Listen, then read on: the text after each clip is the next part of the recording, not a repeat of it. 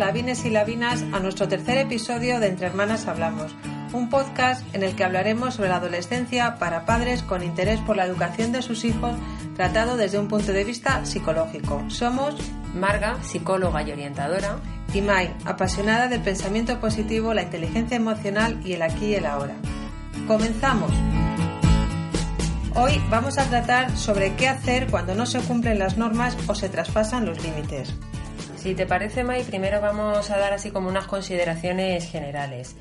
Lo primero, cuando tratamos de, administrar las consecuencias, tenemos que diferenciar entre los refuerzos y los castigos. Los refuerzos son aquellas eh, eh, lo que hacemos para intentar que la conducta de nuestros hijos aumente, la conducta positiva que queremos que, aumente, y los castigos para que las conductas que no, no deseables que, disminuyan. Eso por un lado. Por otro lado, eh, eh, vamos a hablar también de que el no intentar no utilizar el chantaje emocional. Es muy lo típico que nos han dicho a todos de me vas a matar a disgustos. O como decirles es que no me quieres, hazlo por mí, no duermo por tu culpa, como dejar de hablarles, ignorarles. Es un comportamiento que les suele producir una desazón y que se puede evitar utilizando otras herramientas precisamente de todo lo contrario, de comunicación y diálogo. Así es, y las amenazas pues tampoco son bienvenidas en estas situaciones. Los adolescentes o preadolescentes son muy impulsivos y ante una amenaza podemos dar pie a una mala contestación que solo eh, puede agravar más la situación y que tanto ellos como nosotros nos alteremos y digamos cosas de las que luego nos podamos arrepentir. Y por supuesto tampoco mentirles, utilizar la mentira. Puede ser que con el paso de los meses se te olvide lo que le dijiste y entonces se dan cuenta de que han estado pasándolo mal por una circunstancia que era mentira y eso no nos deja en muy buen lugar. Eh, la comunicación, eh, la aplicación de las consecuencias debe partir desde el respeto mutuo, ser tranquila pero firme, para ello tenemos que aprender poco a poco a controlar nuestras emociones y no dejarnos llevar por ellas.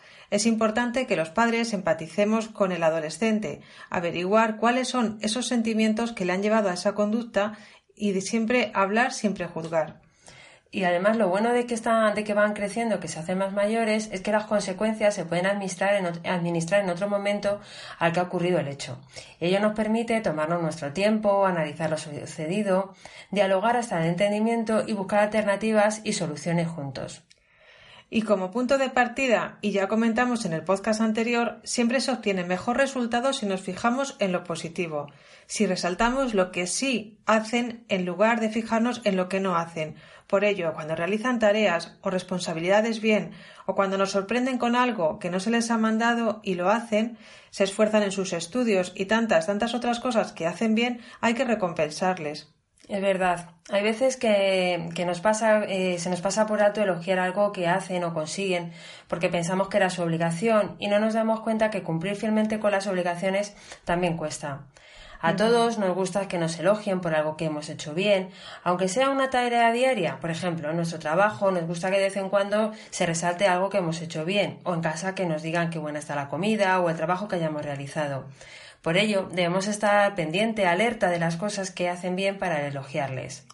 Y además, pues podemos elogiarles todas las veces que creamos conveniente, pero siempre sin sobreactuar, porque ya son mayores. Y aunque es bueno reconocerles sus méritos delante de los demás, es algo que ya no les gusta mucho. A estas edades suelen ser muy pudorosos.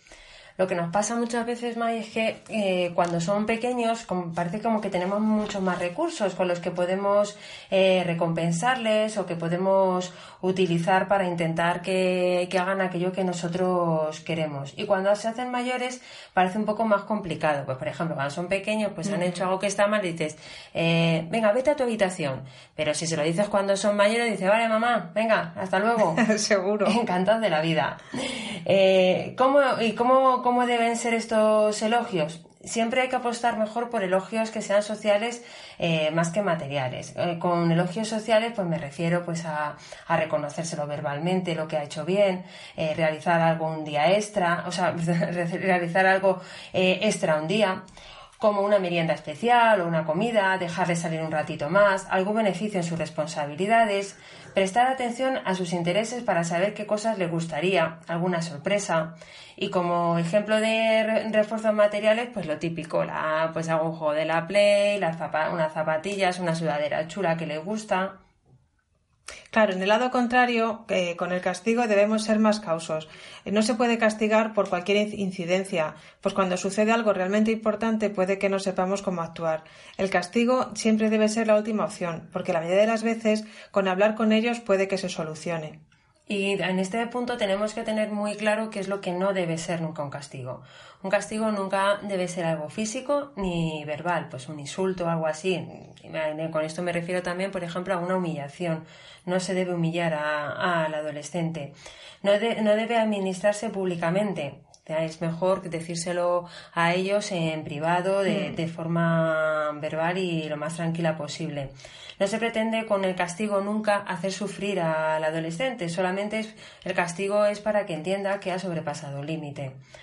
Eh, tampoco debemos castigar con todo. Todos necesitamos motivaciones para sobrellevar cosas que nos gustan menos y todos hemos oído decir pues a padres que, ya no sé con qué castigarle, ya le he quitado todo, ¿no? Mm. Entonces eso también debemos evitarlo.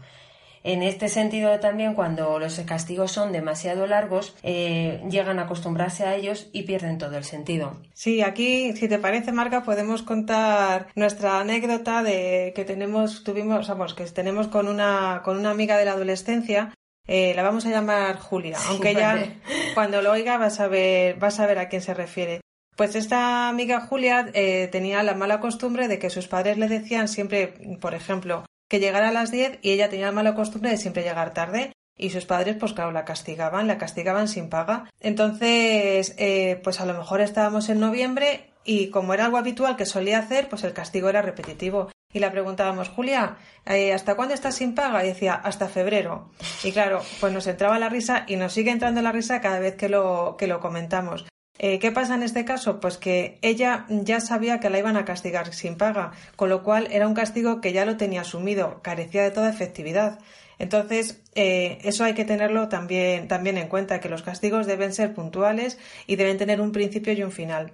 Y hay una cosa también que me gustaría eh, compartir contigo, bueno, y con, y con nuestros, nuestros oyentes, que cuando estamos, cuando sucede algo y vamos a castigarles, lo mejor es hacerlo cuando estemos calmados. Si tenemos que esperar al día siguiente a hablar sobre el tema, mejor.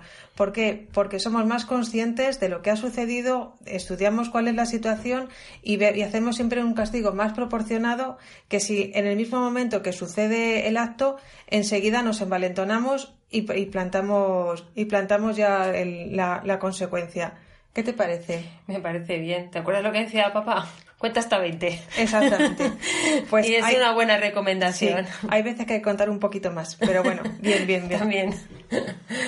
Entonces, eh, todo debe ser un aprendizaje que le ayude a asumir sus responsabilidades, que el, castigo, en tal caso, las consecuencias que nosotros marquemos, eh, debe ser proporcional al hecho ocurrido. Se debe decir siempre por qué se castiga, cuándo se acaba el castigo y, en su caso, cómo recuperar lo perdido. No nos vale decir tú ya sabes por qué. No, hay que decirles por qué, porque hay veces que ellos no son conscientes realmente de, de, de lo que han hecho mal, entonces hay que decírselo. Y es más, hay veces que podemos confundir imponer una norma con un castigo, ¿verdad, Marga? Sí, sí. Eh, eso era lo que eh, iba a comentar ahora. Eh, muchas veces creemos que nuestros adolescentes creen que estamos poniendo, que les estamos castigando cuando en realidad es una norma. Por ejemplo, si yo le digo que tiene que volver a una hora a casa, no le estoy castigando con volver antes, sino que estoy poniendo una norma. O si digo los sábados todos limpiamos la casa. Eso también es una norma y no un castigo, aunque lógicamente no les apetezca nada, ni a nosotros tampoco, claro, pero hay que hacerlo. Eh, podemos hablar, si te parece, también, May, del, del instituto, que muchas veces es motivo de, castigos eh, durante el año, durante todo lo que dura el curso, el curso escolar. Si las notas van bien, todo va bien, pero si van mal, todo va mal. Y nos olvidamos de otros aspectos de de su vida que, que, son importantes y que a veces no les prestamos tanta atención. Eso es. Eh, el, tema del instituto, de las notas, pues siempre es un motivo de conflicto, lo normal en esta, en esta etapa de, de, nuestra educación y nuestra responsabilidad como padres. Y muchas veces pues eh, se impone el castigo por las notas, pero en realidad, salvo casos concretos con otro tipo de, de circunstancias, eh, nosotros ya estamos viendo que la ausencia de esfuerzo está presagiando que esas notas no van a ser buenas y sin embargo seguimos diciendo cuando vengan las notas verás y claro cuando llega el boletín el tipo el típico eh, ya te lo dije pero la verdad es que desde mi punto de vista es un castigo que ya está anunciado y que ellos ya lo saben porque al, recoger las notas ellos ya informan a su cuadrilla de que el viernes no salgo. Entonces como se suele decir en la jerga económica es un castigo que ya está amortizado ya cuentan con él por lo tanto carece de toda efectividad debemos poner pautas siempre eh, preventivas y nunca correctivas son más efectivas otra cosa muy típica es castigar eh, sin su deporte favorito o sin la actividad extraescolar que les, que les gusta tanto. Mm, y, muchas veces se utiliza como, bueno, hasta que no mejoren las notas, pues vas a dejar de, hacer tu deporte. Desde nuestro punto de vista es un error. El deporte favorece la capacidad cognitiva de los jóvenes, eh, algo que está demostrado en neurociencia, y por otro lado también les mejora la autoestima, les ayuda a la socialización del individuo, adquieren mayor compromiso y corresponsabilidad para con el, con el grupo y además es una fuente de motivación para afrontar mejores eh, para afrontar mejor otras actividades que son menos atrayentes para ellos como el estudio. Todos necesitamos eh, esos momentos de, de, distracción y de hacer realmente algo que nos guste. Así es. Y como resumen podemos decir que en la educación debemos ser firmes pero flexibles.